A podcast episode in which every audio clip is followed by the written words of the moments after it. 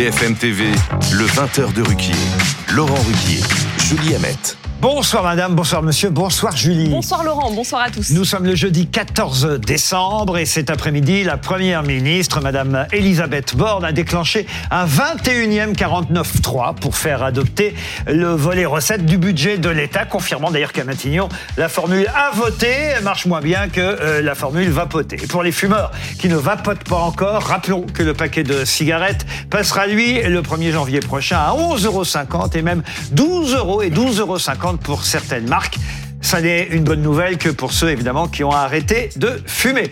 Vous voulez vraiment une bonne nouvelle? Ça n'est pas facile. Alors évidemment, il y a le processus d'adhésion de l'Ukraine à l'Europe. C'est une bonne nouvelle pour les Ukrainiens puisqu'une étape a été franchie. On en parlera dans le euh, trombinoscope euh, tout à l'heure. Mais peut-être aussi comme bonne nouvelle l'accord sur la sortie des énergies fossiles à la COP 28 de Dubaï.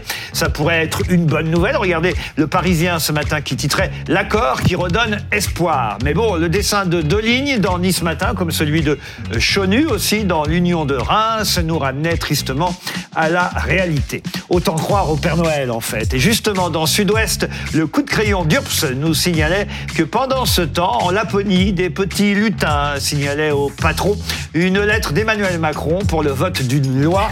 On comprend rien, disent les lutins. Justement, hier, c'était le Noël de l'Élysée. Madame Brigitte Macron avait invité les élèves de la Starac à venir chanter à l'Élysée. On ignore si le président de la République s'est présenté à eux comme le dernier élève qui sortira du château en 2027. Sinon, histoire de nous miner le moral, définitivement, le courrier Picard n'avait rien trouvé mieux ce matin que de titrer en une le retour du Covid pour les fêtes. Sûrement un rédacteur en chef qui tentait d'échapper à sa famille. Mais ce soir, pour ce qui nous concerne, chère Julie, nous débattrons de deux autres grands sujets. La déprogrammation des films avec Gérard Depardieu à la télévision, ce sera dans la deuxième partie de cette édition. Et pour commencer, le sentiment d'insécurité qui vient d'être révélé par un rapport de l'INSEE commandé par le ministère de l'Intérieur. Et pour ça, je vous propose dès maintenant de nous présenter nos débatteurs et notre premier invité de ce soir. Euh, ce soir, on a le plaisir d'être avec Valérie Trierweiler, journaliste politique. Bienvenue euh, sur ce plateau. Charles Consigny, euh, avocat. Bienvenue Charles. Et Bérénice Levet, philosophe et professeur ah, alors je fais toujours l'erreur. Non, si l'IPC. L'IPC. C'est ça. Il y a encore marqué l'IPEC. Petite philosophie comparée. Voilà, on essaye de me tendre des pièges. Et bonsoir à, notre invité Alain Bauer, professeur de criminologie au CNAM, responsable du pôle sécurité et défense et co-auteur avec euh, Stéphane Boutsock de l'encyclopédie du crime au cinéma.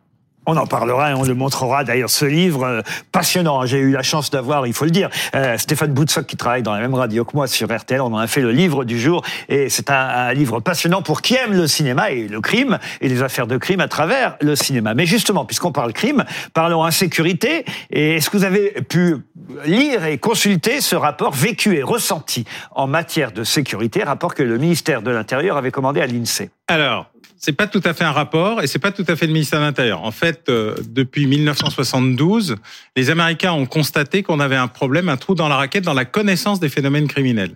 D'abord, on a commencé à classer les condamnations, c'est-à-dire la partie purement judiciaire. Puis la police a commencé à dire ça serait bien de classer les interpellations, même quand elles ne débouchent pas sur une condamnation. Et en 70, les Américains se sont rendus compte qu'il y avait des tas de choses qui n'étaient ni déclarées ni constatées.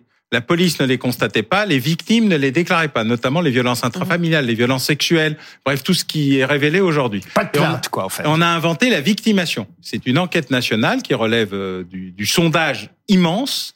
Et depuis 72, les Américains ont un National Criminal Victimization Survey qui fait la différence entre ce qu'on sait, la plainte, et ce que les gens subissent, la victimation. Et on a constaté des écarts immenses. Par exemple, il vaut mieux être un rétroviseur de voiture, déclaration à plus de 65%, qu'une femme battue, déclaration à moins de 10%. Oui. C'est très étrange parce que les violences dont on pensait que c'était ce qui était le plus déclaré, eh ben, c'était pas vrai. Les homicides, oui. Toutes les autres violences sont sous-déclarées pour des tas de raisons diverses. La France a mis 30 ans à considérer que ça serait peut-être une bonne idée d'avoir une enquête de victimation. Une commission paritaire PS-RPR, Carèche-Pandreau avait dit qu'il faudrait le faire, et j'ai mis en place la première enquête de victimation par l'Observatoire national de la délinquance, un organisme indépendant qui ne dépendait ni de l'un ni de l'autre, ni de Matignon, ni de qui que ce soit. Il avait une indépendance avec l'INSEE, la première enquête de victimation. Et là, vous avez la nouvelle formule, une immense enquête sur 200 000 euh, personnes, donc la plus grande qu'on ait jamais fait, et qui vous montre ce qu'on ne sait pas, c'est-à-dire 500 000 victimes de violences euh, physiques, mais un taux de plainte relativement bas. Par Ouais. contre, plus on est dans les vols et les dommages qui peuvent être remboursés par les assureurs, parce que Ouais. c'est eux qui font la différence, Évidemment. plus vous avez de plaintes et de déclarations avec l'espoir Mhm. du remboursement. D'où le rétroviseur de la voiture. Voilà. Voilà. Alors ça, ça porte sur l'année 2021. Donc on a en même temps plusieurs éléments, une enquête rétrospective 2021 qui porte sur 2019, 2020, 21 Mhm. parce que les gens ont une mémoire qui n'est pas exactement la même que vous et moi. Pour eux, une année, c'est pas 1er décembre 1er janvier, 31 décembre. Ça peut être l'année en cours, Mhm. le moment où ils sont interrogés au moment de l'enquête. Et on voit bien là les insécurités, les atteintes les plus fréquentes déclarées. Ça rejoint ce que vous disiez, Voilà. c'est le vandalisme contre les voitures, les débits frauduleux, les injures, et ce ne sont pas les homicides, euh, les Non. coups et blessures. Alors, les homicides, c'est plus simple parce que le système enregistre depuis l'état civil qui a été inventé en 1539. On a un état civil qui enregistre assez bien les homicides. Par contre, les tentatives d'homicide ne sont plus décomptées dans l'indicateur de euh, statistique, mais elles le sont encore par les Sauf services de police. Et du coup, on se rend compte que l'indicateur de la violence ultime en France, là, vous avez envie de tuer, est à un niveau les plus élevés au cours des quatre dernières années, y compris l'année euh, du confinement. Mmh. Euh, C'est-à-dire que l'augmentation est massive pour les violences physiques, tout ce qui est agressivité, qui se traduit par de la baffe à la tentative de meurtre, Alors, voire à Je l'homicide. vous arrête parce que vous dites que l'augmentation est massive. Or, j'ai cru comprendre, et je me suis dit, bah alors à quoi ça sert de faire cette enquête, que la méthodologie d'enquête avait changé et que donc on ne pouvait pas comparer Non, avec non. les années précédentes. C'est-à-dire qu'on ne sait pas si ça monte Non, ou si ça descend. on ne peut pas comparer pour l'instant parce qu'on est passé de 25 000 à 200 000. Donc il y a un Bah oui, alors, biais, à quoi ça un sert, biais alors? quantitatif. Bah, D'abord de savoir qu'en 2021, on était dans un niveau de violence, puisque si vous avez 500 000 victimes en 2021 et que vous en aviez 400 000 en 2020 c'est- ou 2019, 2020 étant une année... Même si la méthodologie a changé. Oui, parce que les tendances sont assez nettes et surtout ce qui est important, c'est pas tellement la tendance longue, c'est la différence entre ce que la statistique policière vous dit Mhm. et ce que les victimes vous disent. C'est-à-dire qu'entre le réel connu administratif et le réel vécu par les personnes, ce qui est important, c'est l'écart. Soit vous avez un effet ciseau et votre situation est très dégradée, soit vous avez un- une situation à peu près linéaire et donc vous savez à peu près l'essentiel de ce qui se passe, soit vous avez une amélioration, c'est par exemple l'effet MeToo, le fait que des gens déclarent plus quand ils ont été victimes de violences et d'agressions sexuelles, et la situation est plutôt en voie d'amélioration. Curieusement, le ministère de l'Intérieur pense qu'il est le ministère du crime, alors qu'il est le ministère de la police. Et donc, il veut que le crime baisse, ce qui n'est pas le sujet. Le sujet n'est pas que le crime baisse, c'est que la réponse publique au crime progresse. Et donc, le fait qu'il y ait une augmentation, par exemple, massive des victimes, notamment d'agressions sexuelles, si elle passait de 9% à 90%, les chiffres seraient horribles. Mais la réponse publique serait bien améliorée. Donc, il y a une espèce de, de diversion dans l'idée que tout doit baisser. En fait, pas du tout. Ce qu'on doit savoir, c'est l'essentiel. L'enquête de victimation est là pour ça. Et ce qu'il faut régler, c'est la réponse publique l'accueil dans les commissariats, l'accueil social, le soutien aux personnes victimes. Je parle là essentiellement pour les femmes et les mineurs victimes. L'accueil des femmes battues. Vous avez un effet MeToo, vous avez un effet inceste qui est en train de se révéler. D'ailleurs, la commission sur l'inceste connaît aujourd'hui une crise assez importante puisque Oui, parce qu'il y a un changement. ben, il y a un changement, mais c'est surtout l'État ne veut pas savoir parce que savoir oblige à faire. Donc le fait de moins savoir, d'ailleurs l'Observatoire de la délinquance a été dissous euh, par l'ancien Premier ministre sur le thème euh, euh, ça sert à rien et ça coûte un peu cher. Sur le thème ça va nous permettre de ne plus savoir, donc de ne plus être Mm. obligé de répondre à la demande publique. Et en fait, les femmes par exemple, les enfants, la commission sur l'inceste, etc. ont contourné le, le blocage administratif en disant vous ne vous occupez pas de nous, on va le faire à votre Ouais. place. Alors je vois Alors, nos trois équipiers oui. s'agiter Ouais, parce, oui, que parce que- forcément non, ils ont plein de questions à vous poser. oui. Valérie Travail, Sur les commencer. violences conjugales, moi, c'est ce que j'ai trouvé de plus stupéfiant dans cette étude. Enfin, même si ça n'est pas une étude, mais seulement 14% des femmes qui sont victimes de violences conjugales plainte. portent plainte. Alors qu'on fait un travail énorme sur les violences faites aux femmes. On, on a mis un numéro en place, on a, on a fait des tas de choses, il y a des campagnes d'information. Et, et comment se fait-il qu'on arrive à si peu de plaintes Si peu de plaintes? Est-ce que c'est parce que les policiers ne sont toujours pas suffisamment formés Quand une femme arrive en disant violence conjugale, donc là c'est à l'intérieur du couple. Est-ce que la femme craint d'être euh, rembarrée sur le thème écoutez, arrangez-vous avec votre mari et puis vous. disent. euh, Elles disent euh, logement, argent, enfant et honte. Les quatre éléments. Oui, alors sauf que maintenant, commissariat. mesures d'éloignement pour l'homme. Ça Oui, n'est plus aujourd'hui à la femme de quitter l'appartement ou dans, le logement. dans l'histoire. Donc, et en fait, ce qu'elle pose comme problème, c'est l'accompagnement de toute ma vie va changer. C'est bien d'être accompagné, mais qui paye le loyer si elle n'est pas en situation de qui euh, gère euh, Donc ça, vous avez un premier problème qui est essentiel, c'est que le fait que Problème le fait ait la, hein. dénonciation, c'est bien. Et deuxièmement, il y a un mécanisme pervers dans le système policier français, pas des policiers, le système administratif de la plainte administrative, c'est qu'entre la plainte et rien, il y a un truc qui s'appelle la main courante. Oui. Et beaucoup de femmes disent je veux pas qu'il y ait un effet pénal à ça. Je veux que vous sachiez qu'il se passe quelque chose, mais attention. Et puis c'est un je- avertissement. C'est un avertissement Voilà. donné Et donc, au la main compagnon courante ou au n'apparaît pas dans Mm. la statistique administrative. Par contre, elle apparaît dans la statistique de la victimation. Donc, vous avez un, un- un- un espèce de, de truc bizarre. Il y a un million de mains courantes, dont une partie devrait être des délits ou des crimes parfois, qui sont mal classés, pas classés, pas gérés, et souvent à la demande de la victime et pas à la demande des policiers Mm. ou des gendarmes. Donc il y a toute une série d'éducations très importantes pour pousser les femmes à porter plainte, mais en, co- à en condition qu'elles aient confiance dans ce qui se passe après la plainte. Il n'y a, encore... il y a pas suffisamment d'accompagnement. Exactement. Bérénice Non, Levé moi- après Charles. Bah, moi, en, en lisant le, le, le rapport, ou je ne sais pas exactement comment on l'appelle, l'enquête, euh, ce qui m'a frappé, c'est le fait que la, la- les jeunes gens étaient euh, avaient davantage de crainte, se sentaient moins protégés, protéger et puis aussi Par rapport aux personnes âgées. Voilà, Oui. par rapport aux personnes âgées. Alors d'ailleurs, c'est ce qui est, ce qui est, voilà, parce que C'est assez troublant. Mais oui, simple. Les personnes Parce que- âgées n'ont pas peur d'être agressées en sortant le soir car elles ne Oui. sortent pas le soir. oui, mais voilà. Donc Oui, c'est pour ça que Mais ça m'avait beaucoup surpris Non, il y a quelques voilà. années, Non, parce mais- que je me trouvais très bête devant commenter la première Ouais. enquête. Je ne comprenais pas Ouais. pour ça. Jusqu'à Bah, que je- quelqu'un m'explique, mais Voilà. c'est Ah oui. totalement Et- idiot. Les Et jeunes, donc, ils ce sortent, qui, les vieux, ils est, sortent donc ce qui explique qu'ils soient plus victimes de Mais bien violences, sûr. Ah oui. simplement. Non, mais Ils sont plus victimes parce qu'ils sortent Oui, plus. mais Voilà. c'est là. Non, mais c'est là que l'on se dit que cette enquête,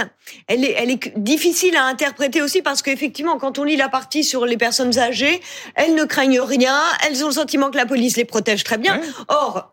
Quand on rencontre quand même les, les gens, les, les- la, la, la, la France réelle, euh, c'est pas du tout ce qui ressort. Donc Mais les là personnes âgées ont plus peur pour leur bien Oui. que pour euh, Parce leur... qu'on les cambriole plus. Euh, Voilà. Oui, mais on peut pas dire C'est ce que dit l'enquête. Oui, mais voilà, c'est ce que dit l'enquête. C'est pas nécessairement ce que disent euh, les, les d'ordinaire, Si, si, les personnes alors, âgées qui sont quand même dans une assez dans une anxiété. Parce que c'est la même situation. Mais en fait, quand on leur demande est-ce que vous avez peur le soir en sortant, elles répondent Non, puisqu'elles ne sortent pas. C'est un sûr. biais d'interprétation. Donc on a, le- mis, voilà. on a mis un certain temps à comprendre le biais d'interprétation, Oui. parce que tout est vrai, mais en contrepartie, Ouais. c'est qu'il y a un, un Oui, défaut elle- dans le système. Et, et il faudrait Par quand même contre, que ce soit ont- peut-être plus explicite. Oui, oui, dans alors il y, a- y beaucoup de notes. Hein. Vous savez, Oui, c'est un très effectivement. long document. Nous, on a eu un résumé, Nous, on, on a eu a- une on a eu de la chance. On a été- je suis coltiné à 17 On a été chanceux. La version longue. Charles, Charles Consigny.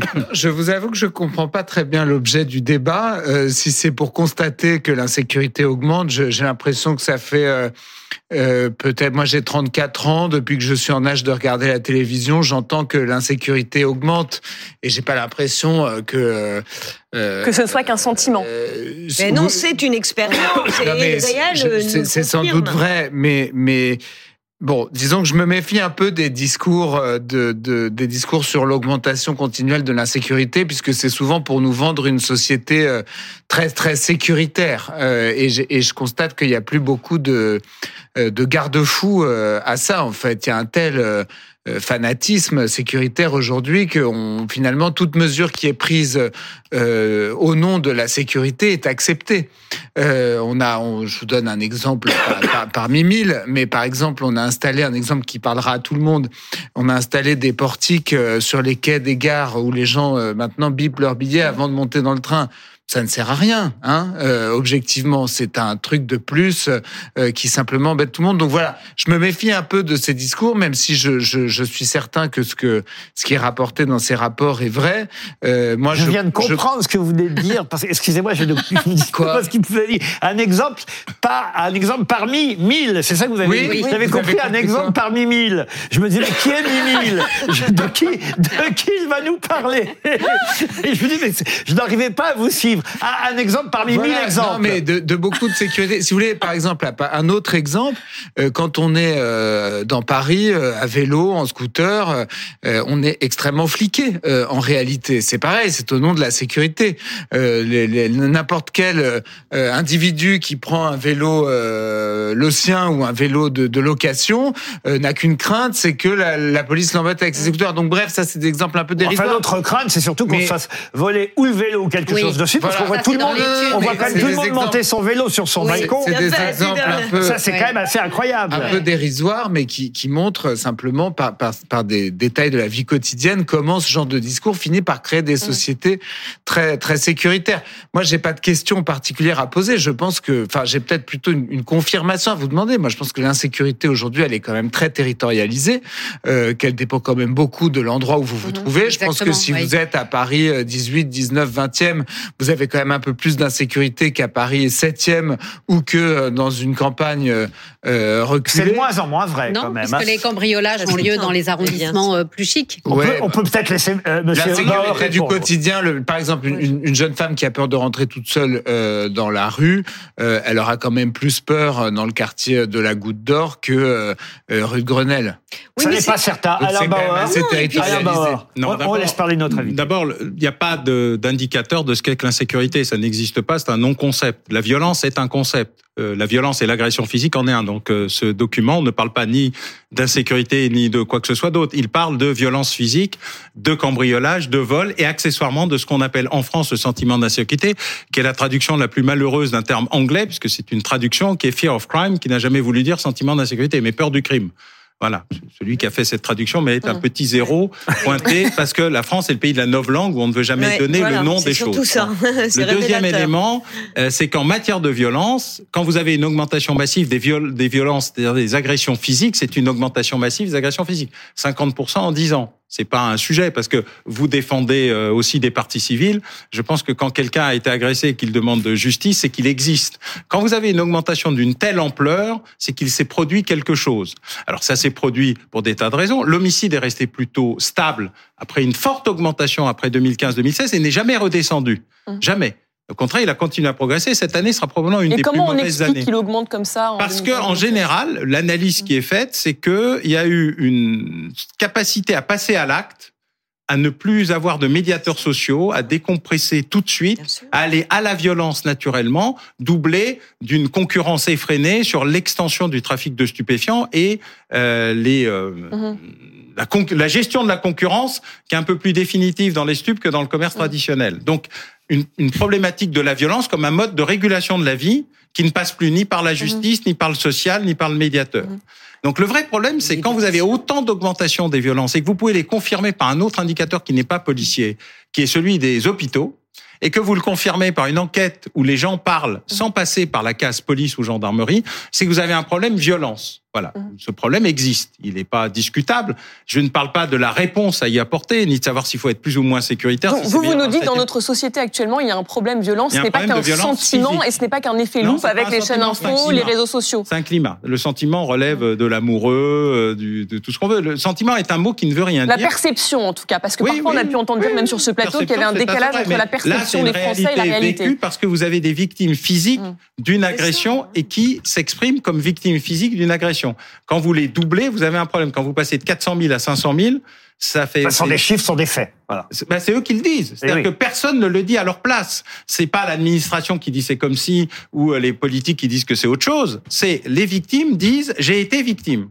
Et dans des proportions qui n'ont plus rien à voir à ce qu'était l'histoire de la victimation en France, à la fois statistique administrative qui augmente massivement. L'indicateur 2022 euh, publié en 2023 disait que tous tous les indicateurs étaient au rouge dans l'histoire de la statistique publique. Les 11 premiers mois de 2023 sont pires que les 11 premiers mois de 2022. Donc, à moins que décembre, tout d'un coup, pour des raisons miraculeuses, passe dans un pacifisme total, l'année sera mauvaise. Mais en plus, l'enquête de victimation, elle parle par les victimes qui parlent d'elles-mêmes. Personne ne Oui, parle à leur place. Vous me permettez Bérénice quand même un point Et justement. on terminera par C'est ça. qu'il y a quand même une différence entre des violences physiques attestées Et justement, il y a aussi une rubrique sur les discriminations. Là, il est évident que je- je notre la époque, oui, mais notre époque qui est à la, oui, mais elle est malgré tout dans cette enquête. Non, non, pas dans les violences physiques. La discrimination fait pas. Je ne Non, parle mais elle que est dans violences Non, mais dans Oui. Ah l'enquête, oui, mais l'enquête, elle parle de tout. Mais Oui. ce qui est Ah bah l'indicateur oui, mais- de la violence d'une société, c'est la Voilà, violence non, mais c'est pour ça. Oui, mais- Distinguons entre la violence et la discrimination qui, elle, effectivement, dans la société victimaire qui est la nôtre, tend justement à s'appuyer ne- sur euh, Alors, le. non, mais Je ne contredirai pas ce point. Oui, je mais dis simplement que voilà. l'indicateur de la violence d'une société, c'est Oui, la violence mais physique. cette Non, pas enquête, seulement, On va, on va très a vite passer au trombinoscope. Alors rapidement, Pas euh, seulement parce qu'il y a aussi dans l'enquête des chiffres sur les agressions numériques et on voit Oui. à quoi ça mène à des suicides sûr. chez des adolescents et Mais autres. Donc raison. on peut pas ne pas le prendre en compte. ça n'est pas une agression physique, mais ce sont des agressions psychologiques des qui effets mènent à des secondaires de la graves. ragosphère et de la trollisation Oui, mais qui mènent à des suicides. Peut-être qu'il faut chez arrêter de, regarder des films avec des crimes. Non, non, au contraire, les films avec les crimes sont extrêmement éducatifs. Et d'ailleurs, le premier d'entre eux, c'était l'affaire Dreyfus. C'est la première fois que le cinéma met à mal une vérité officielle pour rappeler la vérité euh, réelle. C'était l'occasion pour moi de rappeler, 1899. de rappeler votre encyclopédie du crime au cinéma, Stéphane 200 Boutsock. faits divers racontés par les films. Et vous avez euh, signé euh, ce beau livre pour Noël. Donc c'est- génial. Quand on aime le cinéma, c'est vraiment un très beau livre. Et vous l'avez signé avec Stéphane Boutsock aux éditions Grunt. Mais c'est l'heure du trombinoscope. Vous pouvez rester avec nous si vous avez envie de commenter les visages qui ont fait l'actualité aujourd'hui. Et on commence par Victor Orban. Le Premier ministre hongrois qui ne s'est finalement pas opposé à l'ouverture des négociations d'adhésion de l'Ukraine à l'Union européenne, il s'est simplement abstenu, ce qui lance donc les négociations d'adhésion à, à l'Union européenne euh, de Kiev, et c'est une victoire pour Zelensky. Effectivement, c'est une étape euh, de franchie pour l'Ukraine. Et Monsieur Orban prouve euh, ainsi qu'il a besoin de l'Europe. Parce que euh, je crois que dans un premier temps, il avait plutôt envie de s'y opposer, mais comme il a besoin de l'argent euh, de l'Europe, eh bien finalement, il, il n'a fait que s'abstenir, ce qui lance le processus de l'adhésion ukrainienne à l'Union européenne. Voilà, ça va prendre des années de toute façon, mais c'est un signe positif pour les Ukrainiens qui en ont bien besoin euh, en ce moment. Et qu'on oublie parfois un peu trop rapidement. Oui, Charles alors, Consigny. il y a quand même des conditions à remplir pour adhérer Oui. Euh, pas fait. à l'Union Non, C'est loin européenne. d'être fait. C'est loin d'être fait. Euh, et notamment le- le- la corruption euh, qui euh, doit être euh, contenue au maximum. Ils se sont beaucoup améliorés là-dessus d'ailleurs depuis le début de la une guerre. lutte. Oui, mais en même temps, il y a Euh, aussi quand même beaucoup oui, de soupçons de détournement Ouais. des, Mm. des aides par un, petit groupe de personnes euh, à la tête du pays. Donc ça, c'est quand même. euh, Mais Vladimir Zelensky doit- fait le tri quand même Voilà. euh, dans son entourage. En tout Euh, cas, je pense qu'ils ont un vrai sujet de ce côté-là. Après, c'est vrai que c'est l'occasion aussi de euh, rappeler qu'ils sont en, en réalité aujourd'hui en très grande difficulté face à la Russie, qui euh, est en train de reprendre l'avantage dans la dans sa guerre contre l'Ukraine. Et ils sont notamment à court d'armes et le soutien à l'Ukraine a beaucoup euh, faibli. Bérénice Militairement Moi, je, parlant. je vais ouais, être la, la fausse note dans, dans le concert euh, d'unanimité. En même temps, le problème quand même de l'extension euh, toujours plus grande de l'Europe est, est une réelle question. il y a la Moldavie d'ailleurs hein, aussi qui est candidate. Donc, eh Il y a oui, donc l'Ukraine. euh, non, le, moi je crois quand même que on, on ne peut pas non plus euh, entièrement se réjouir de voir toujours l'Europe s'étendre, s'étendre et euh, donc euh, bon, moi le visage suivant intéressera plus Monsieur Bauer, puisqu'il s'agit du visage du fils de Michel Fourniret et Monique Olivier. Il a témoigné hier euh, au procès de sa mère, l'ex-femme de Michel Fourniret, on le rappelle, qui est jugée depuis plus de deux semaines euh, pour complicité dans l'enlèvement et le meurtre de trois jeunes filles, dont la petite Estelle Mouzin. Et Célim Olivier euh, voilà, a dit plusieurs choses. Alors déjà, il appelle sa mère par son prénom et non pas euh, maman. Euh, tout ce que je demande, c'est à Monique Olivier de parler, de se libérer d'un poids et d'aider les familles à faire leur deuil. Et il affirme, c'était pas une victime, mais une complice, c'est une manipulatrice. Elle a fait semblant pendant 15 ans. J'ai vécu avec des acteurs. Et j'ai dit qu'on montrait son visage. Là, évidemment, on le voit petit euh, sur cette photo avec ses terribles euh, parents. Ah Mais même aujourd'hui, euh, on ne connaît pas, et voilà pourquoi on ne pouvait pas d'ailleurs montrer son visage, on ne connaît pas son visage. Il est arrivé au procès grimé à l'aide de postiches, perruques gris bleutées, lunettes et fausses moustaches parce qu'il n'a pas envie, ce garçon de 35 ans, Céline Ah oui. Olivier, il a choisi le nom de sa mère plutôt que le nom de son père, même s'ils ne se sont pas vus depuis euh, des années. En tout cas, il a choisi évidemment de rester anonyme. Oui, il était en visio en plus. Il n'était pas physiquement euh, présent, mais le- l'élément le, plus intéressant du procès, curieusement, c'est pas lui, c'est elle. Oui. Car tout d'un coup, elle a révélé brutalement, violemment, ce qui était le soupçon généralisé de la vraie nature de est-ce une femme euh, euh, à côté, euh, soumise, humiliée, etc. Ou est-elle euh, un élément majeur de euh, ce qu'a été euh, une opération euh, sanglante et durable?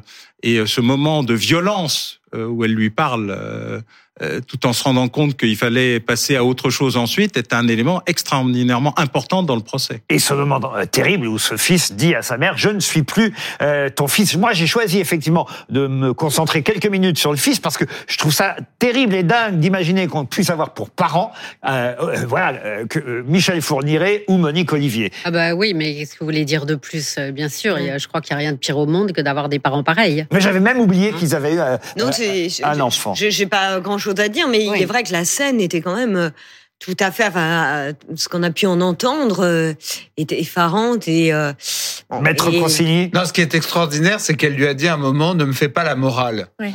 Pour quelqu'un qui a trucidé euh, et participé à trucider des, des, des plusieurs personnes, c'est c'est c'est Oui. inouï de, de dire à, à- à qui que ce soit ne me faites pas la morale. Évidemment qu'on a à lui faire la morale. Et qui Évidemment, a utilisé son, aussi qui a utilisé fils- mort. et qui a utilisé son fils comme appât. Bien Oui, sûr. Ah oui, pour faire rentrer dans la fameuse camionnette euh, les ouais. futures victimes. Avant même qu'il naisse d'ailleurs. Oui, oui. Ce qui paraît, ce qui paraît évidemment terrible. Autre visage, visage peut-être plus étonnant dans notre trombinoscope, vous allez très vite comprendre pourquoi, celui de Michael Schumacher. Parce que le 29 décembre prochain, ça fera 10 ans euh, qu'il a été victime d'un accident de ski sur les pistes de la station de Et Méribel. on avait un peu oublié ça et on ne voit pas les années euh, passées, mais c'est en lisant ce matin dans le journal L'équipe une interview de Jean Todt, qui a été le patron, on le sait, de l'écurie euh, Ferrari, mais aussi de la Formule 1 au niveau mondial. Et, et il racontait ce matin dans l'équipe qu'il continuait à voir Michael Schumacher et il disait même il ne me manque pas parce qu'il est toujours là, sa vie est différente et j'ai le privilège de pouvoir partager des moments avec lui. Mais alors on se demande, évidemment, il ne donne pas de précision et on comprend, c'est euh, d'ailleurs tout à son honneur, car on sait très peu de choses sur la façon dont vit aujourd'hui Michael Schumacher et ça m'a tellement frappé d'imaginer que cet accident, je crois que c'était à Méribel, si ma mémoire est bonne, que cet accident ait eu lieu à 10 ans et il est toujours là 10 ans plus tard. Oui, mais vous dites on ne voit pas passer les années. Pourquoi? Parce qu'on ne voit pas son visage, parce qu'on ne le voit pas.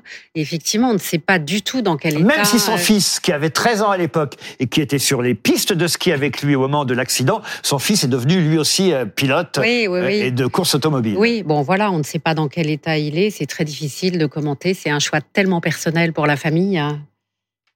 Vous avez un mot à dire sur Non. cette affaire? Strictement rien, moi. Rien? Non, non, c'est une affaire horrible. On comprend pourquoi le casque se généralise sur les pistes de ski. Vous avez raison Ben de oui, rappeler bien ça. sûr. Vous avez c'est- raison. On en voit maintenant de plus en plus. Au Parce fond, que la sécurité, c'est aussi, dangereux.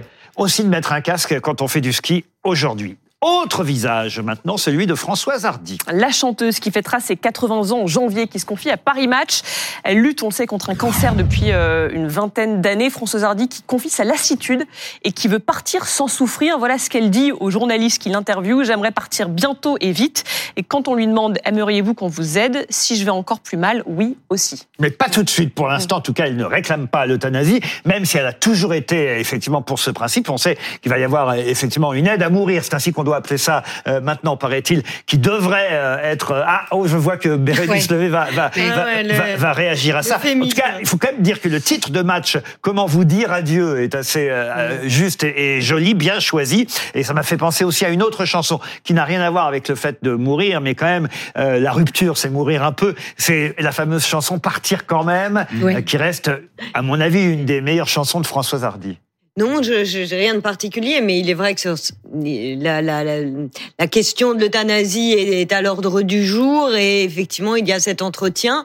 Euh, mais comme vous le disiez, on va essayer de minimiser la chose euh, avec euh, des appellations euh, aide à mourir.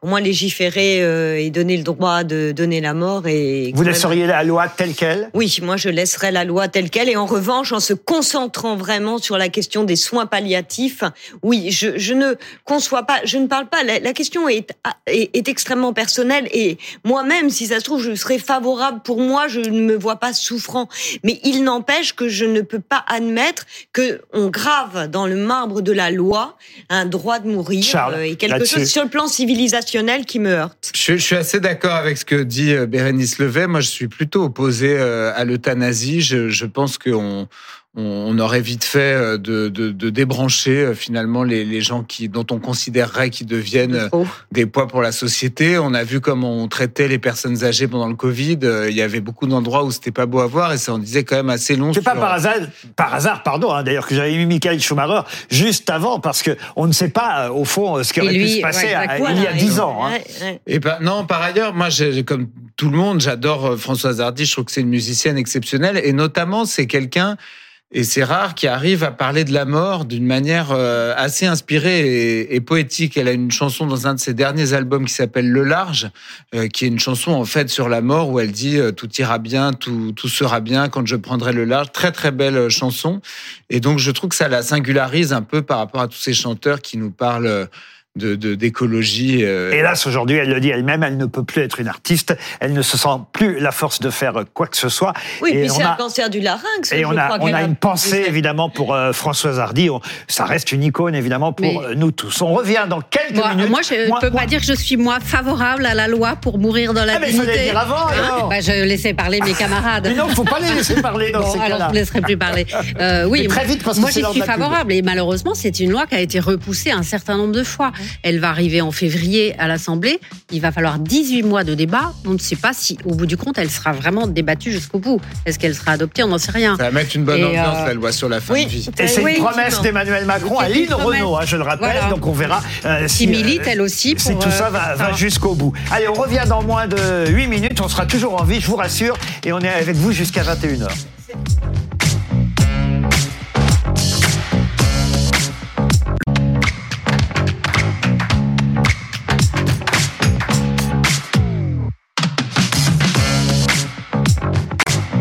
BFM TV, le 20h de Ruquier. Laurent Ruquier, Julie Hamet.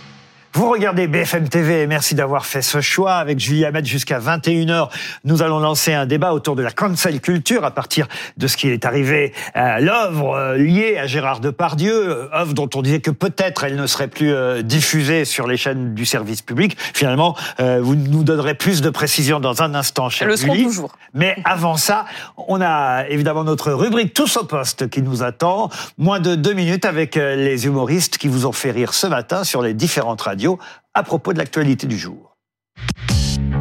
Jordan Bardella du RN, qui sent tellement pousser des ailes qu'il va se faire draguer par Alain Bougrain-Dubourg de la Ligue de protection des osios, lui appelle à une dissolution de l'Assemblée. Hein, il dit même je suis prêt à devenir Premier ministre. C'est le seul à formuler tout haut ses rêves érotiques. C'est comme si Kanye West disait j'ai envie de changer, ma prochaine girlfriend aura les fesses plates. Quoi. Un Bardella, il a encore du plasma de sa mère sur lui tellement il est jeune, mais il se voit à Matignon. Jordan Bardella, lui, il a dit en cas de dissolution, il est prêt à être Premier ministre de cohabitation. Il a 28 ans, jamais eu un vrai boulot et il veut Matignon. Jordan, calme-toi. C'est pas parce que t'as acheté un short chez Decathlon que tu vas faire les JO, tu vois. Eh ben voilà ce qui se passe quand on n'utilise pas le 49.3. Hein le gouvernement a voulu faire du vélo sur les petits trous. eh, Darmanin était persuadé que lui, sa loi allait passer par le vote en mode regarde Elisabeth sans les mains. Et voilà. Et, Macron regarde tout ça en disant je ne dirais pas que c'est un échec, mais ça va pas marcher. Essayons de, de positiver ce rejet du projet de loi Déjà, ça a complètement réglé le conflit au Moyen-Orient. Alors pas vraiment, mais on n'en parle plus. Le PSG assure donc sa qualification par un but de Warren Zahir Emery, 17 ans, la nouvelle star du club Qu'est-ce qu'il est énervant ce gosse. Il me rend ouf. Hein. 17 ans, il joue avec l'équipe de France, il qualifie le PSG, il élimine le Milan AC. Moi, à 17 ans, j'essayais juste d'éliminer mes boutons d'acné, j'y arrivais même pas. Son objectif, c'est de gagner l'euro. Moi, c'était de plus être puceau. 17 ans, chers auditeurs, qu'on sait que nos ados à nous, c'est pas les mêmes. Hein. Regardez-les les vôtres, avachis sur le canapé comme des vieux sacs à zoner sur TikTok.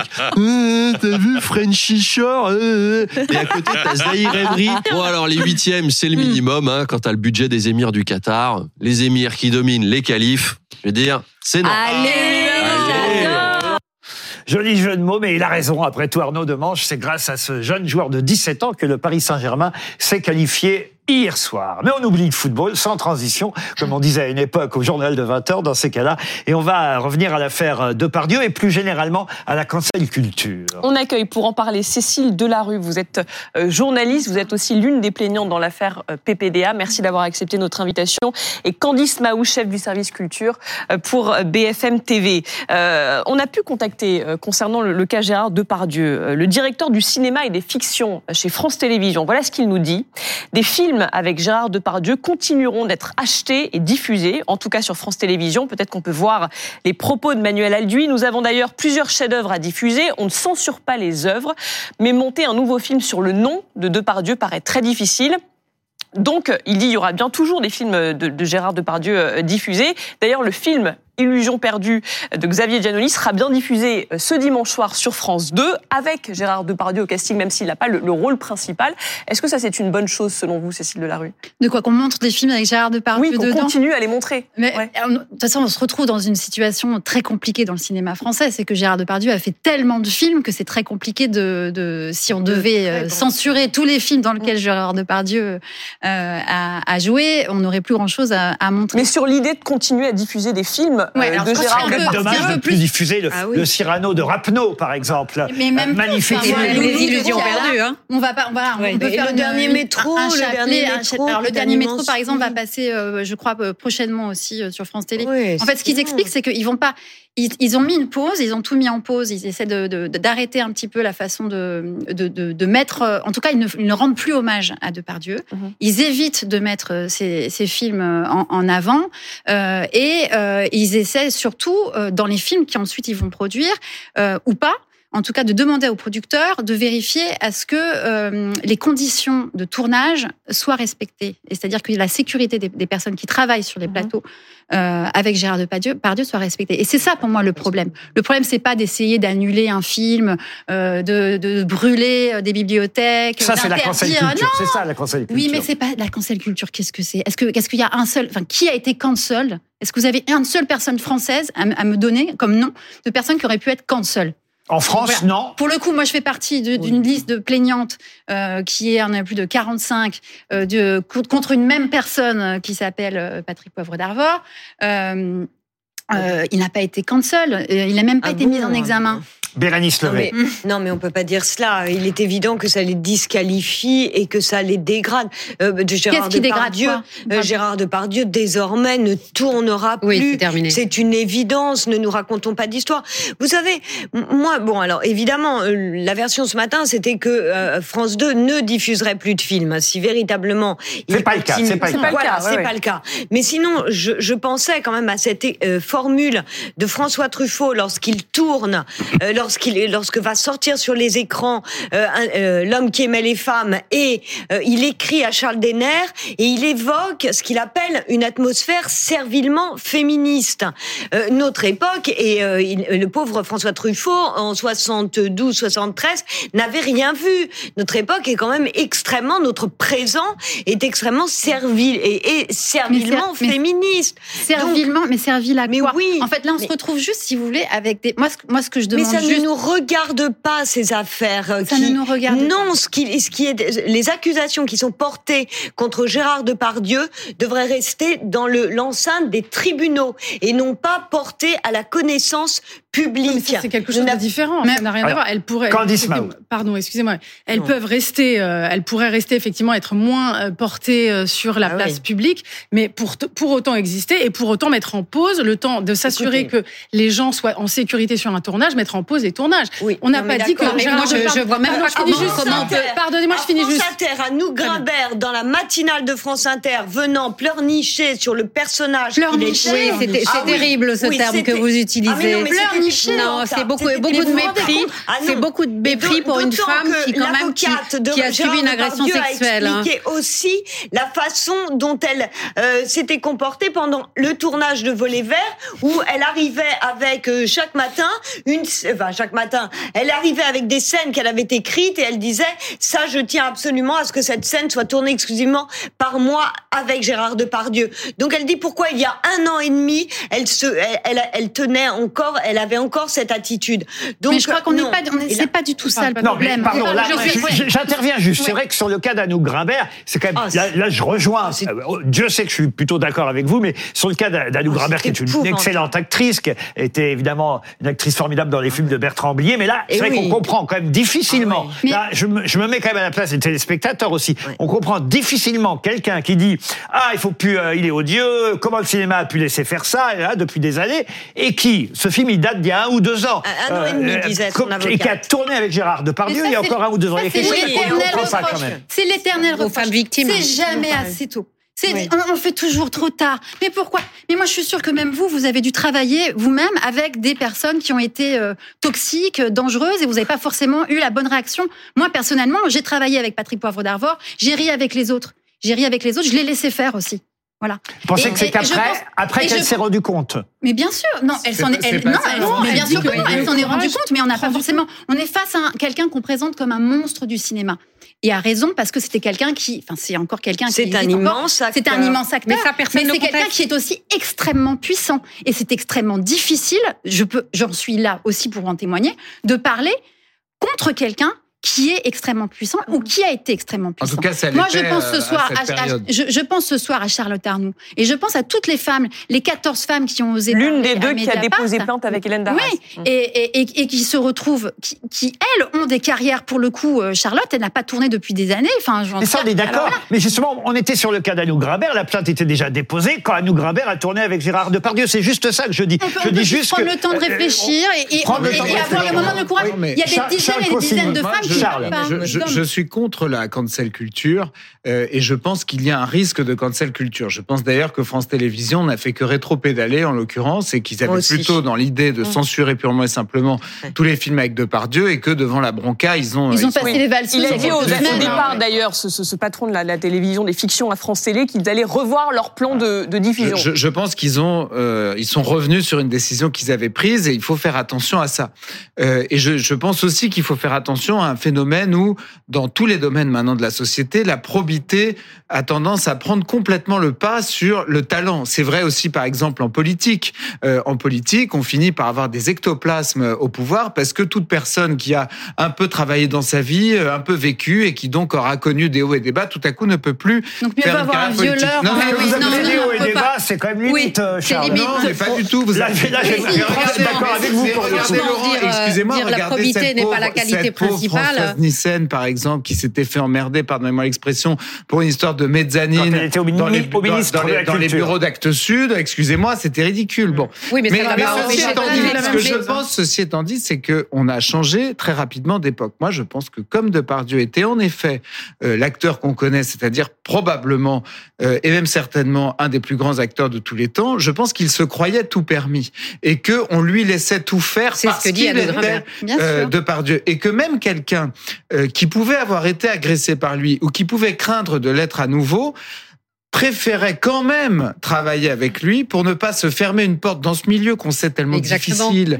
et qui est fait d'opportunités qu'il faut savoir saisir, qui est le milieu du cinéma, euh, préférait saisir une, une opportunité de faire un film important, Même avec Depardieu. même si c'était euh, le risque de cohabiter avec quelqu'un qui pouvait euh, être un agresseur. Donc je pense qu'on a changé d'époque. Peut-être rappeler quand même, peut-être rappeler euh, la défense de Gérard Depardieu, euh, qui dit euh, dans le Figaro, c'était en octobre dernier, lettre. je veux enfin vous dire ma vérité, jamais au grand jamais je n'ai abusé d'une femme, je suis ni un violeur ni un prédateur, je suis juste un homme. Une femme est venue chez moi une première fois, le pas léger montant de son plein gré dans ma chambre, elle dit aujourd'hui y avoir été violée, elle y est revenue une seconde fois, et il n'y a jamais eu entre nous ni contrainte, ni violence, ni protestation, et peut-être écouter l'avocate de Gérard Depardieu Et qui oui. dit qu'il n'y a plus de présomption d'innocence de nos jours. Ouais. C'est important aussi de- de- d'écouter Exactement. Merci, merci. Oui, ce côté-là. On écoute Gérard Depardieu. Ce que les, vos auditeurs doivent comprendre, c'est à quel point la défense dans ce genre d'affaires est paralysée. Vous avez évoqué la présomption d'innocence. C'est tout à votre honneur, sauf qu'elle a éclaté depuis longtemps en France. La seule personne qui ait vraiment bénéficié d'une présomption d'innocence ces derniers temps, c'est notre garde des Sceaux. Et tant mieux, ça en fait au moins une. Lui a pu continuer à travailler tout en se défendant. Bon, nous, la présomption d'innocence, on l'a elle a explosé. Et dans le monde du cinéma, dans le monde du spectacle, c'est un coup près qui tombe. Vous êtes massacré instantanément. On veut plus de vous. Valérie Alors oui, je suis d'accord, c'est ce que j'allais dire. Jusqu'à maintenant, il n'est pas condamné. Il y a quand même euh, 14 plaintes, mais on n'a pas parlé non plus du suicide Oui, il y a d'Emmanuel deux de plaintes, il y a deux plaintes et euh, Oui, alors de, de d'autres euh, témoignages. de témoignages effectivement, il y a une d'agressions actrice qui sexuelles, de s'appelait viols. Emmanuel Debever qui, Qui s'est qui suicidé. Le- Est-ce qu'on sait si c'est pour cette cette- Non, mais une enquête, non, une non, enquête non, est non, ouverte. non, voilà. Non, non, suicide je dis juste un- qu'une enquête est ouverte. Moi, ce que je veux dire, je ne suis pas pour non plus la cancel culture, mais peut-être, s'il est condamné, si un jour, euh, voilà, ça arrive, peut-être on peut faire euh, une mise en garde, comme euh, au moment où, Ah vous savez, où on, a, non. où on a voulu, laissez-moi terminer, où on a voulu déboulonner des statues sur Napoléon, car établi Ah oui, Peut-être. Qu'est-ce que ça peut coûter de dire, euh, voilà, Non, en telle mais année, si, il a laissez-la aller jusqu'au bout. Mais non. Voilà. Mais ça n'a pas de Ah, rapport. ah je suis mais bien sûr, c'est un non, moi je rapport. suis pas On d'accord. peut faire, on peut faire, et même sur les œuvres de Céline, on peut faire non, une œuvre, une- on peut faire sur une œuvre une préface, quelque chose. et après, chacune après, votre tour, après Bérénice. la liberté appartient au lecteur, Euh, au si le- téléspectateur. Les euh, les, chacune votre qui tour.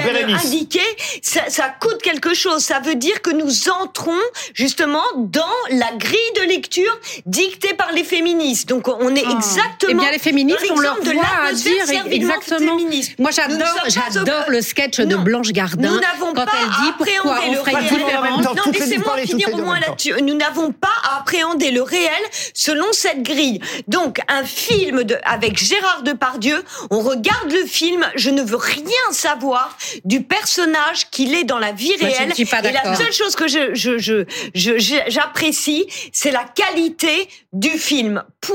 Mais il n'y a rien d'autre qui doit entrer en ligne de, co- de, de, de compte. Et vous savez, il y a, il y a un très beau critère en définitive. Quand même, savoir- parfois, c'est utile. Non, non. Là, par exemple, euh, Non, on pas réédite. Tintin au Congo. Il y a une préface qui a Voilà. été Eh ben, écrite mais pour expliquer. Très Mais c'est pas suis du pas tout pareil. Pas Ah, comment ça, c'est pas du Mais tout c'est pareil c'est pas pareil aujourd'hui. Mais non, mais pour Mais dans un- 10 un ans, 20 ans, quand on regarde le côté film. un peu raciste de la BD, c'est que vous voulez dire. absolument. Oui, mais si demain vous regardez Cyrano de Bergerac, euh, le personnage joué par Gérard Depardieu, le film n'est pas antiféministe et ne comporte aucune mais- violence mais non, faite aux femmes, mais- bien au contraire. mais- donc, vous que si vous vous mettez un avertissement, Ah vous êtes Pas tout le monde en même temps. Et, pas tout Mais, le monde en mais même le, temps. mais le problème, il est pas. Le problème, il n'est pas de revoir Gérard Depardieu euh, sur les écrans. Le problème, c'est quand, quand vous dites je veux voir un film en voyant juste le film. Voilà. Moi, maintenant que je sais, Euh, ça change votre regard. moi, c'est embêtant. moi ça change.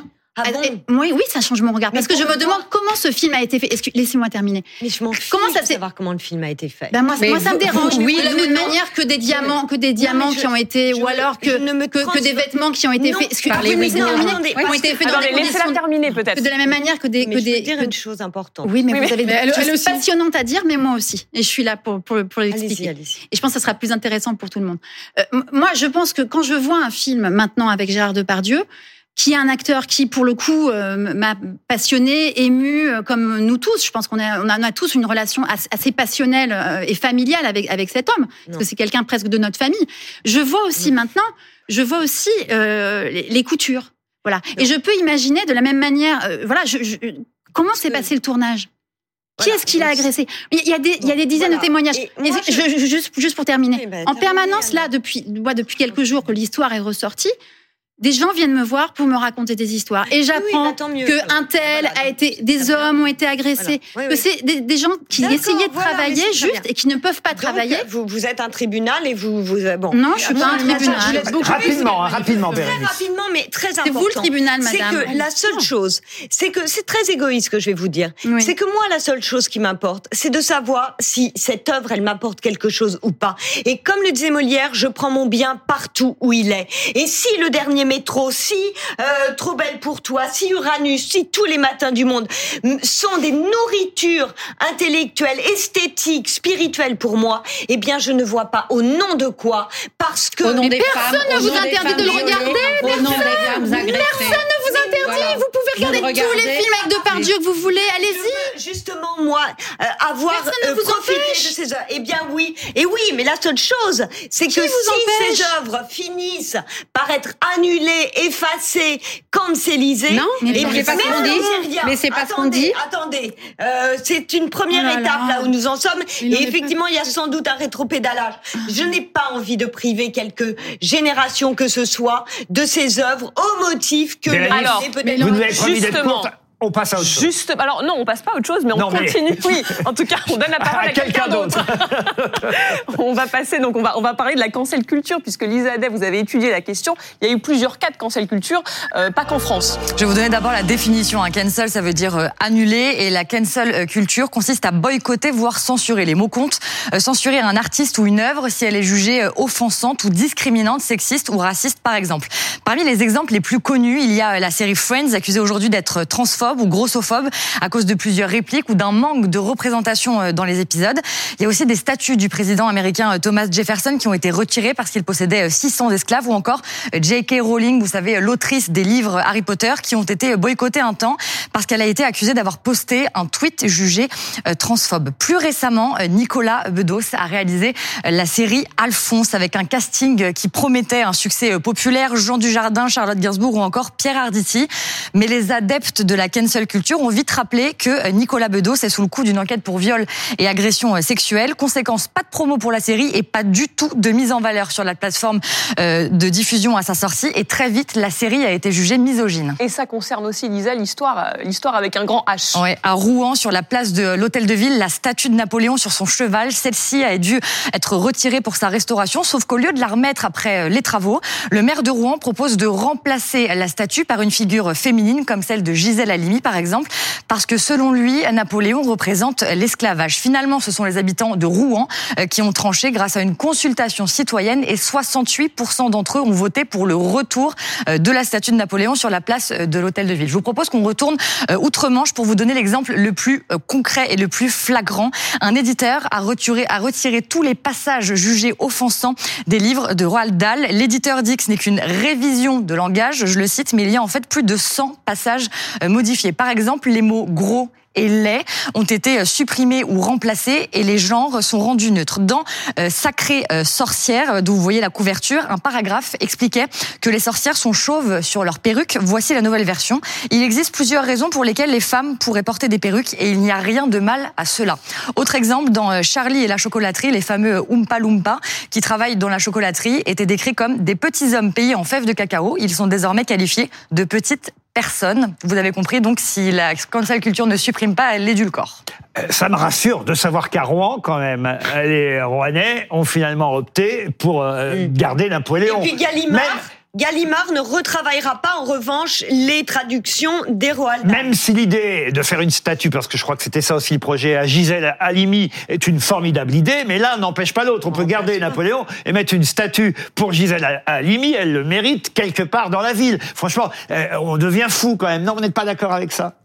Non, je pense pas qu'on devient fou. Je pense qu'on est dans un moment formidable où on se met à réfléchir. Quand on enlève les statues de Napoléon. Non, mais non, mais c'est pas Ça ça. C'est qu'on essaie de réfléchir à qui on est, qu'est-ce qu'on veut, qu'est-ce qu'on veut construire pour l'avenir, qu'est-ce qu'on, comment on a envie de vivre tous ensemble. Un être Et humain. puis les héros d'hier, les d'hier ne sont pas forcément ceux d'aujourd'hui, donc on a le droit d'avoir de nouveaux héros et surtout de nouvelles Ah oui, Moi, sur héroïnes. hein. si vous voulez, je- temporelle, historique, la ville de Rouen célèbre au travers de cette statue euh, un, un moment important de la venue de Napoléon à Rouen. Bien sûr, Et donc, mais euh, on peut le, préciser. Le, le, le monde ne n'est pas avec nous. Il y a une, Bien un, sûr, un bien monde sûr. pas, vous pouvez Mais- quand même mais- pas être favorable. Vous pouvez quand même pas être favorable euh, à la réécriture a posteriori de certaines œuvres, comme ça a été le cas là de ce qu'on nous a décrit pour euh, Roald Dahl. Euh, je pense aussi au, Au livre Les Petits Qui est devenu Ils Bien étaient sûr. dix. Et le Cette histoire, Conrad. Bah, je de peux tout parce qu'on est libre. cette non, on a le histoire droit de tout femme penser. chauve. Hein? Non, je dis je peux tout parce qu'on est libre, on a le droit de tout penser. Non, non, je le pense pas. Vous- Je, je je- Même Friends, enfin, euh, que- considérer que Friends est grossophobe ou Moi, moi, ce que j'aimerais surtout, c'est interroger cette question de la cancel culture là, où- qui, qui obsède, qui fait peur. En fait, cette espèce de peur Mais de vous changement. voyez bien qu'on devient en fait. quand même, tout ça devient très édulcoré. Est-ce que vous pensez par exemple qu'un film aussi génial que La Cage aux Folles pourrait exister de la même manière aujourd'hui? On le jugerait homophobe sans doute ce film. Mm. Est-ce que le personnage de Christian Clavier dans Le Père Noël est une ordure, on ne le jugerait pas euh, transphobe, euh, Et, donc, donc, qu'est-ce qu'on fait aujourd'hui? la question, elle n'est pas là. La question, elle est aussi, c'est de Qu'est-ce que c'est qu -ce que, que toutes les histoires qu'on nous a pas racontées pendant qu'on racontait ces histoires-là, pendant que des personnes qui euh, qui avaient euh, le pouvoir et en abusaient, comme euh, Gérard Depardieu ou comme d'autres. Euh, Napoléon et... Bonaparte. Ouais, non, mais oui, euh, excusez-moi, on oui, n'est pas quand même face vrai, à un personnage. Euh, ah non, mais c'est pas un non plus. Je, je pense pas qu'il est. La question n'est pas là. La question n'est pas là. La question c'est plus, est-ce que pendant ce temps-là, moi je pense encore une fois, voilà, à, à Charlotte Arnoux, à toutes ces femmes qui n'ont pas pu ou même les hommes qui ont par exemple été victimes de de de de, euh, Gérard Depardieu, de, de Depardieu qui a harcelé quand même sur les tournages et tout, c'est un enfer. Hein, euh, euh, tous ces personnes-là n'ont pas pu faire leur travail. Il y a, aussi plein d'autres films qu'on n'a pas pu voir et qu'on pourra peut-être oui, voir vous voyez bien quand même plein d'autres œuvres qui vont bien se créer, quand même qui bien. vont être non, intéressantes et passionnantes. Ça, je peux pas vous laisser quand même dire ça parce que moi, je trouve que le cinéma et le monde de la culture en général sont devenus beaucoup trop idéologiques. Aujourd'hui, le cinéma français, mais c'est à crever de rire. C'est-à-dire, mais non, mais c'est-à-dire que ce sont tous les mêmes films. Ce sont des films sur euh, des migrants homosexuels euh, qui trouvent refuge chez des méchants, chez des, méchants bourgeois, chez des méchants bourgeois blancs et misogynes qui à leur contact, non, enfin, à leur contact change, à change, la vie et change de sexe Vous par la même occasion. C'est vous exagérez là. Français. Vous exagérez un poil, Si vous n'écrivez pas ça, dans Bérénice, ne faites pas de mans spreading, de woman spreading. Vous avez beaucoup parlé, souffrez que les autres aient un tout petit peu la parole aussi. Si vous étiez un homme, vous seriez jugé misogyne. Euh, il, faut quand même voir qu'il y a une certaine dérive idéologique quand même dans, le cinéma. Et on a même l'impression, j'en terminerai par là, que si votre film aujourd'hui, votre projet, ne remplit pas ces critères, et ben typiquement quand vous tapez à la porte de France Télévisions, qu'à mon sens il faut d'ailleurs privatiser, euh, ou, de, tous ces organismes publics qui d'ailleurs déversent trop d'argent public dans toutes ces conneries, si vous me passez l'expression. Il n'y a pas d'argent public, c'est beaucoup d'argent qui vient des billets euh, de cinéma. Que, le oui, oui, qui ils ont, le cinéma, ils ont bon dos, bien sûr. Les intermittents du spectacle, c'est sûr que c'est financé par les places de cinéma. Euh, non, eh ça n'a rien à eh voir. Ça, eh ça, coûte cher à l'assurance chômage, mais, c'est un autre sujet. Si, vous ne cochez pas ces cases, si vous, ne cochez pas ces cases, tous ces comités ne vous donnent pas vos financements. Bien euh, sûr. Heureusement. Vous y ajoutez quelque chose, Candice Mao. Trop de choses, je ne sais plus quoi ajouter. Non, mais c'est compliqué d'avoir un débat. Euh, enfin bon, voilà. Avec des gens pas. Mais le temps, je suis pas. C'est vrai, c'est rare d'avoir des gens pas d'accord. Avec des gens condescendants, le mépris et la condescendance c'est vrai de le, cas Nicolas Bedos est très révélateur. Euh, pas de promotion pour sa série Alphonse. Moi, je trouve ça triste. Alors qu'un casting, c'est très triste. Un casting en or. Je défends ce, cette série qui est magnifique, formidablement réalisée, très bien jouée. Mais elle est très compliquée. Vous l'admettrez. On comprend que ce soit compliqué à défendre. Le thème n'est pas forcément évident. On parle aussi de la façon de la sexualité des femmes, de la façon dont la rapport homme-femme se. Oui, mais laissons la justice faire avant de. Mais Avant de quand même une pensée pour ces femmes qui ont été agressées agressé sexuellement euh, et violé. Une pensée au moins et pas du ricanement, comme vous ah bah dites. Ah vraiment, c'est insupportable d'entendre des propos pareils. Pour l'instant, on n'en sait rien encore. Pardon de vous le dire. Pardon de vous le dire. Bon, on n'en sait rien. Mais quand il y a 14, non, euh, on en sait 14 rien, et pas, 45 pas le. Cas de Nicolas Bedos, par exemple. Non, non, Nicolas Alors, non. Ne mélangeons pas tout. Non, Pardon. Mais on est en train de parler. Non, ce n'est pas le cas de Nicolas Bedos. Je crois, deux, deux plates.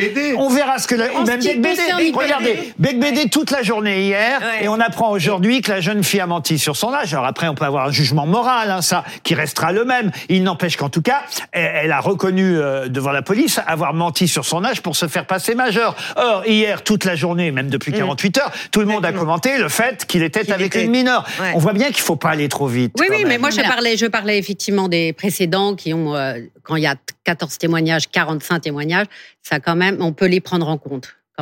Nicolas Bedos, en plus, c'est peut-être rien ne dit, rien n'indique, tout comme par exemple Frédéric Becbédé qui a préféré annuler la représentation de ses spectacles ce week-end pour sans doute ne pas provoquer, euh, comme ça s'appelle en plus, l'amour dure 1h15. C'était d'un commun accord avec lui et sa production. Personne ne lui a oh. imposé ça. Non, pas mais commun pour Nicolas Bedos. Alors, si on peut terminer sa phrase simplement, je vous remercie. Allez-y. Euh, simplement, Nicolas Bedos, il est possible aussi que ce soit d'un commun accord avec lui. C'est quelqu'un euh, quand même. Pas du tout. je le euh, connais bien. C'est un ami et ça reste mon ami. Et je peux vous dire que c'est pas du tout d'un commun accord et qu'il est. Ça lui a été imposé. Très ah, énervé. Ça, je, non, je, mais moi, je, vous dis, c'est mieux que vous pour le coup. C'est mon ami. Donc je peux vous dire qu'il est très énervé sur le fait que son œuvre n'ait pas pu avoir la promo qu'elle méritait parce que ça reste un film et qu'on l'ait jugé au regard de plaintes dont pour l'instant on ne connaît pas l'aboutissement car ce sera l'année prochaine qu'il y aura un jugement. Ce n'est pas 14 femmes comme vous l'avez dit. Non, je parlais C'est- pas de Non mais parlais il ne faut pas mélanger Ouais. tous les cas. Ouais. On peut pas mélanger Gérard Depardieu avec quelqu'un d'autre et ainsi de suite. Il y a quand même,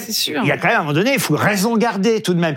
Et surtout, une œuvre est une œuvre. Euh, voilà, on a empêché des tas de gens de voir cette série magnifique à cause, effectivement, d'une plainte qui, pour l'instant, ou de deux plaintes, je ne sais pas le détail, mais qui n'ont qui n'ont pas encore euh, été Mais elle a été jugées. diffusée, le- le- Laurent, on est d'accord. La, la- la série, elle a quand même eu euh, sa plateforme. Elle a pu, on pouvait, on peut la voir. Je veux dire, elle n'a pas été censurée. sauf que la seconde Il a fallu qu'il a fallu que Nicolas se batte pour ça. Je peux vous le dire, il a fallu qu'il se batte pour ça. Là, sur le coup, je suis mieux informé. que Ouais, vous. ah, mais non, mais j'en Et suis il a fallu il a fallu qu'il se batte pour ça et il est très triste Et du fait. interrompu il- il est très triste du fait qu'il n'y ait pas eu la promo Et que les de comédiens non plus n'aient pas fait la promo parce que lui aurait pu très bien ne pas la faire, mais on aurait pu voir effectivement Fanny Ardant.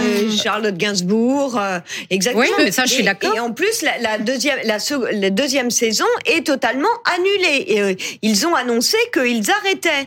On espère, il l'espère encore. On espère effectivement que le succès de la série fera qu'il y aura quand même peut-être une deuxième saison. Mais laissons la justice faire. Alors, laissons la justice faire. Je suis d'accord. Je peux vous donner un scoop, si vous voulez, ce soir. Tous ces hommes dont on a évoqué le, le nom euh, euh, ce soir sur ce plateau, je pense qu'on peut limite faire un pari. Ils vont tous s'en sortir. Comme 99% des Alors là, violeurs non. en France. Parce qu'en France, s'il vous plaît, s'il vous plaît. Parce qu'en France, 1% seulement des viols sont condamnés.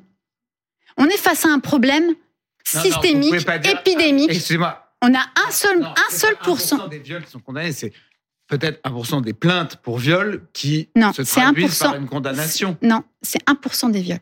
Mais madame, ça veut, pardon de vous dire, ça- ça- un viol, qu'est-ce que c'est? Un viol, c'est une infraction Expliquez-moi. pénale reconnue. Non, non, mais re- Sauf mais que quand ils n'ont pas été telle condamnés par la justice, ils ont été condamnés par les médias. Et je pense par exemple à quelqu'un que je ne connais pas, là pour le coup, je prends quelqu'un que je ne connais pas, Harry Habitant. Euh, voilà, et, et, tout ce qu'on a pu lire et entendre pour que finalement euh, la plainte ne soit ne- ne- n'aboutisse pas. Et, et on voit bien que quand même son image en a beaucoup pâti. Et là, on parle pas de 10, 15 plaintes. Franchement- Et il faut quand même pas mélanger Non, les différents plus- cas. PPDA est un autre cas, et quand même là aussi, heureusement, Laurent- même si la justice n'est Moi, pas moi, allée- moi, je vous, je vous parle pas de Patrick Poivre d'Arvor, je vous parle pas de, je vous, dis, je vous dis juste en général comment, qu'est-ce que ça veut dire en France pour une femme et pour un homme de porter plainte pour des agressions sexuelles ou pour du viol. À la fin, à la fin, on est face à un système qui, qui n'arrive pas Oui, mais à on a un trouver peu une solution changé. qui à- n'arrive pas. Reconnaissez, moi, je suis avocat Mais pénaliste. non, vous voyez bien, la on a terminé, là. Je, bah, rien, je vois la chose de près. La justice aussi a beaucoup évolué là-dessus et elle ne, ne jette plus le même regard sur les plaintes euh, qui sont Bah, les chiffres sont toujours les mêmes, ça ne change pas. hein. On est toujours au même, à la même situation, Écoutez, ça ne change pas. Moi, j'ai Ça ne change pas. même beaucoup Les féminicides augmentent, lesquels- on est toujours face à la même moi, situation. en tout cas, j'ai beaucoup de cas dans lesquels, franchement, les indices du viol seraient discutables euh, et où, quand on est en défense, on est parfois surpris sur ce qui est considéré comme suffisant, notamment pour placer quelqu'un en détention provisoire dans le cadre d'une enquête ou pour le mettre en examen.